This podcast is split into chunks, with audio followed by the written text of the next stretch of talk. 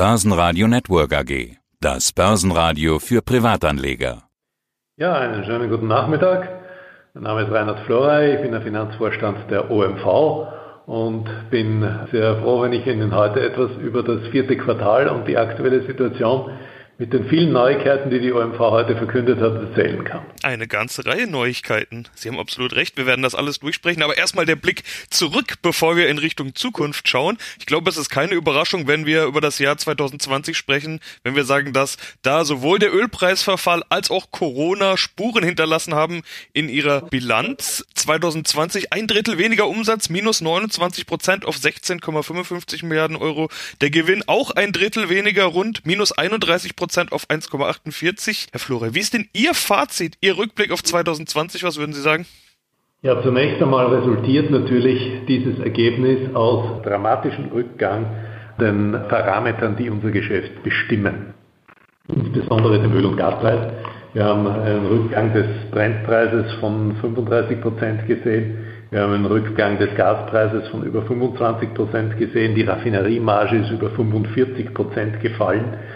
Das sind alles Themen, die natürlich zunächst einmal schon die Topline, also unseren Umsatz deutlich schmälern. Wir haben darauf mit sehr starken Gegenmaßnahmen reagiert, sodass ich sagen kann, mit einem Clean Operating Result von 1,7 Milliarden hat die OMV ein extrem solides Ergebnis erzielt und es geschafft, und ich glaube, darauf können wir sehr stolz sein, einen reinen Cashflow nach Dividende von positiven 400 Millionen abzuliefern und das bei einer Dividende, die wir auf dem gleichen Niveau wie fürs Vorjahr gezahlt haben. Das heißt, die Shareholder der OMV haben eigentlich von der Krise gar nichts mitbekommen und wir haben sie ihr für ihre Treue und für das Vertrauen in die Zukunft der OMV auch belohnt. Und ich glaube nicht nur mit der Dividende, sondern mit der Strategie, die wir in vielen Bereichen ganz konsequent und erfolgreich umgesetzt haben. Das hängt zusammen mit dem Thema, dass wir die angekündigten Desinvestitionen erfolgreich zum Abschluss gebracht haben, aber vor allen Dingen, dass wir die Wachstumsoption, die Transformation des Unternehmens vorangetrieben haben. Wachstum natürlich getrieben sehr stark durch die Akquisition des Controlling Shares, zusätzliche 39 Prozent, jetzt insgesamt 75 Prozent der Borealis sodass wir in der Lage sind, dieses Flaggschiff in der petrochemischen Industrie in die OMV zu integrieren, als Standbein hier entsprechend auch weiterzuentwickeln. Und wenn Sie mich nach dem Ergebnis in 2020 fragen, so muss ich sagen, die Borealis hat sich extrem gut geschlagen.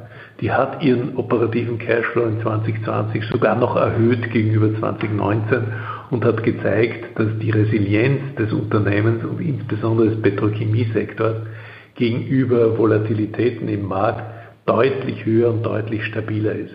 Das heißt, wir werden auch weiterhin das integrierte strategische Modell verfolgen, indem wir mit Upstream, Downstream und Chemie jetzt drei Standbeine haben, die mögliche Entwicklungen am, am, am Markt sehr gut abpuffern können und eine extrem hohe und verlässliche Cashflow-Generierung möglich machen. Ja, und die Volatilitäten, von denen Sie sprechen, die spüren Sie natürlich besonders im Ölpreis. Der ist nämlich volatil. Der war auch im Jahr 2020 wieder volatil.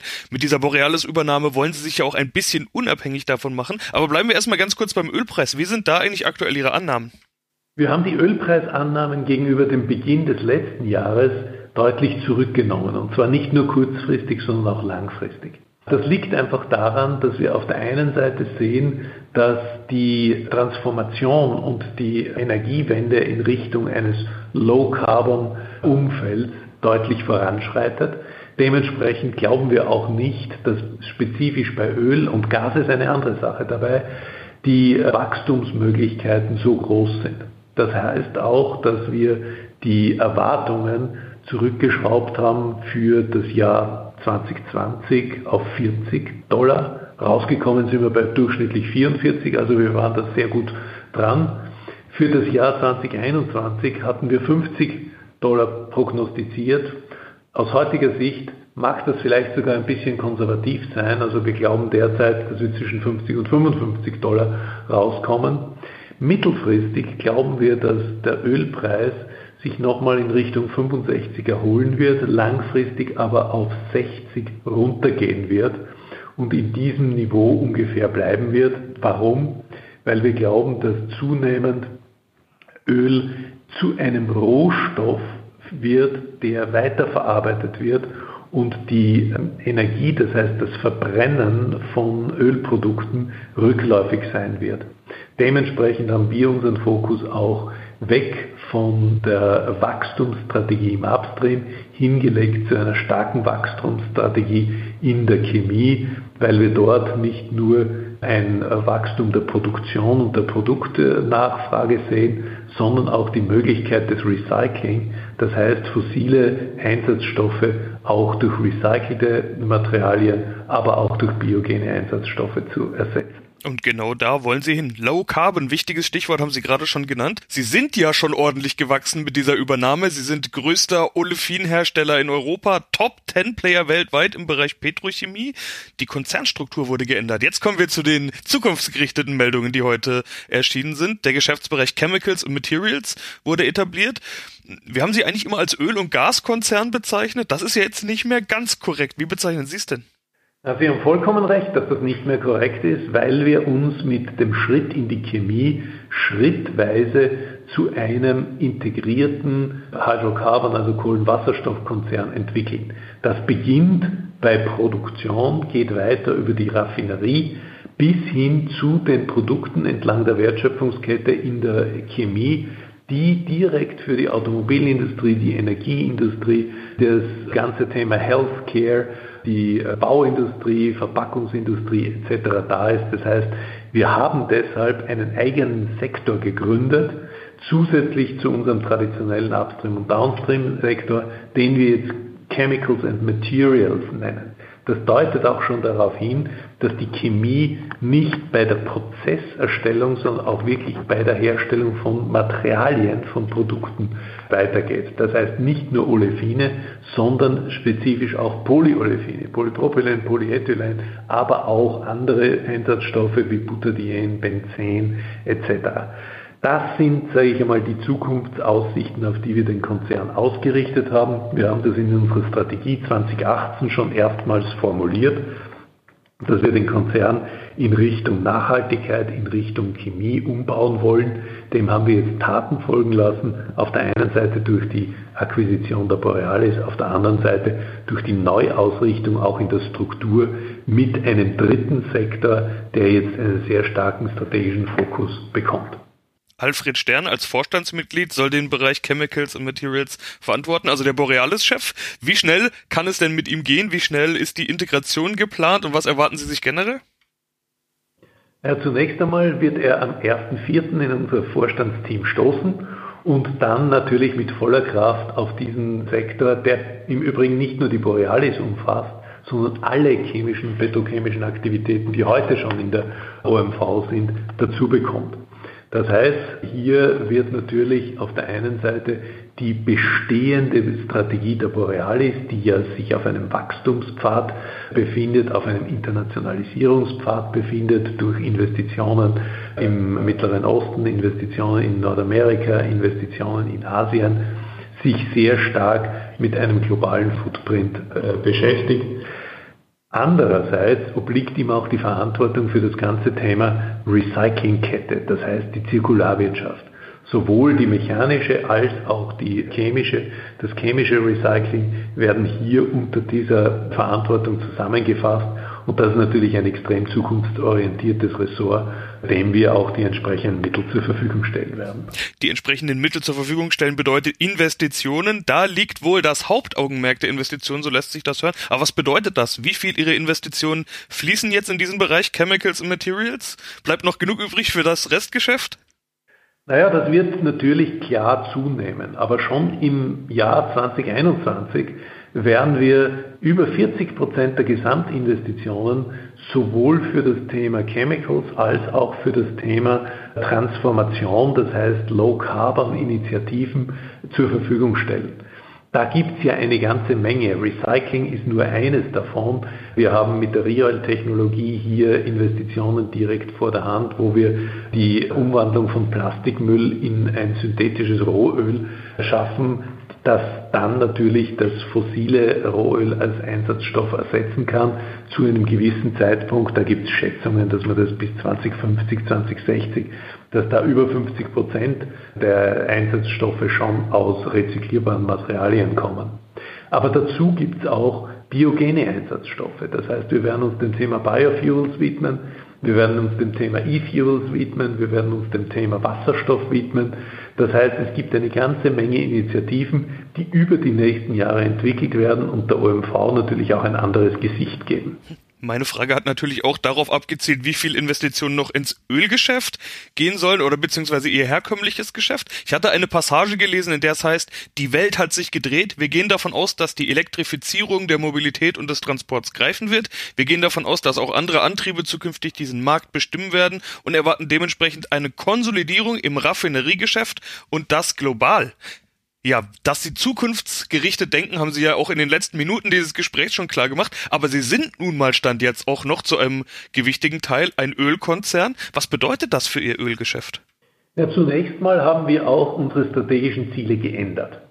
Wir haben ein Ziel gehabt, dass wir noch ein deutliches Volumenwachstum im Öl- und Gasproduktionssektor bis auf 600.000 Barrel anstreben würden. Das haben wir aufgegeben. Wir werden in den nächsten Jahren auf dem Niveau des, des Produktionsvolumens bleiben, das wir heute haben. Das heißt zwischen 450 und 500.000 Barrel. Wir haben auch ein Ziel aufgegeben, die Raffineriekapazität zu verdoppeln. Warum? Sie haben es angesprochen, wir haben Überkapazitäten und auch das Nachfragewachstum stellt sich sicher als etwas schwächer dar, als das noch vor fünf Jahren äh, zu erwarten war. Das heißt aber nicht, dass wir mit unseren Raffinerien unzufrieden sind, denn wir haben in unsere Raffinerien extrem viel investiert, um sie nutzbar machen für Produkte, die in die Petrochemie und die Chemie gehen. Keine Raffinerie in Europa hat einen höheren Prozentsatz als unsere in Richtung petrochemische Produkte. Das macht uns stark und das macht uns auch zuversichtlich, dass wir mit der Basis der Raffinerien, die wir heute haben, auch weiterhin sehr erfolgreich sein können. Aber die Technologie geht weiter und wir werden natürlich das Thema, dass wir weniger der Produkte, die wir aus der Raffinerie bekommen, verbrennen wollen, sondern mehr davon weiter zu, weiterverarbeiten wollen zu Wertschöpfungsprodukten, weiter vorantreiben. Und dazu bekommt die Raffinerie ja möglicherweise Konkurrenz durch das Thema Wasserstoff und auch dort wollen wir vorne dran sein. Eine Investition der Vergangenheit ist auch noch anzusprechen an dieser Stelle. Nord Stream 2 haben wir in der Vergangenheit auch schon mal drüber gesprochen. Die Stimmen, dieses Projekt kurz vor Schluss zu stoppen, werden immer lauter in der Politik. Sie sind mit dabei bei Nord Stream 2. Über 700 Millionen Euro haben Sie investiert. Haben Sie das eigentlich schon abgeschrieben? Ist das Thema bei Ihnen als beendet erklärt oder wie gehen Sie damit um? Nein, wir haben sicherlich diese äh, Kreditleistung, die wir gemacht haben, nicht abgeschrieben, weil wir nach wie vor überzeugt sind, dass dieses Projekt irgendwann zum Abschluss kommen wird, weil es einfach für die Energiewende in Deutschland und in Europa erforderlich ist, dass hier als Zwischenschritttechnologie Gas zur Verfügung steht, um aus dem Verbrennen von Kohle und aus dem Verbrennen von Öl herauszukommen. Die politischen Umstände, die derzeit sicherlich nicht vorteilhaft sind, machen das Unternehmen kurzfristig sicherlich nicht einfacher. Es gibt allerdings schon auch sehr vernünftige Stimmen, die sagen, wir können wirtschaftliche Notwendigkeiten mit den politischen Interessen nicht überall verquicken, sondern wir müssen hier zu Lösungen finden, die verschiedene Interessenslagen gemeinsam betrachten. Ich glaube, eine konsequente Politik heißt nicht, dass man vernünftige Projekte, die zum Wohl des eigenen Landes sind, kippen. Ich glaube, es ist auch wichtig, dass sich innerhalb Europas die Differenzen, was dieses Projekt betrifft, langsam glätten und man eine einheitliche, auch positive Haltung zu diesem Projekt entwickeln kann.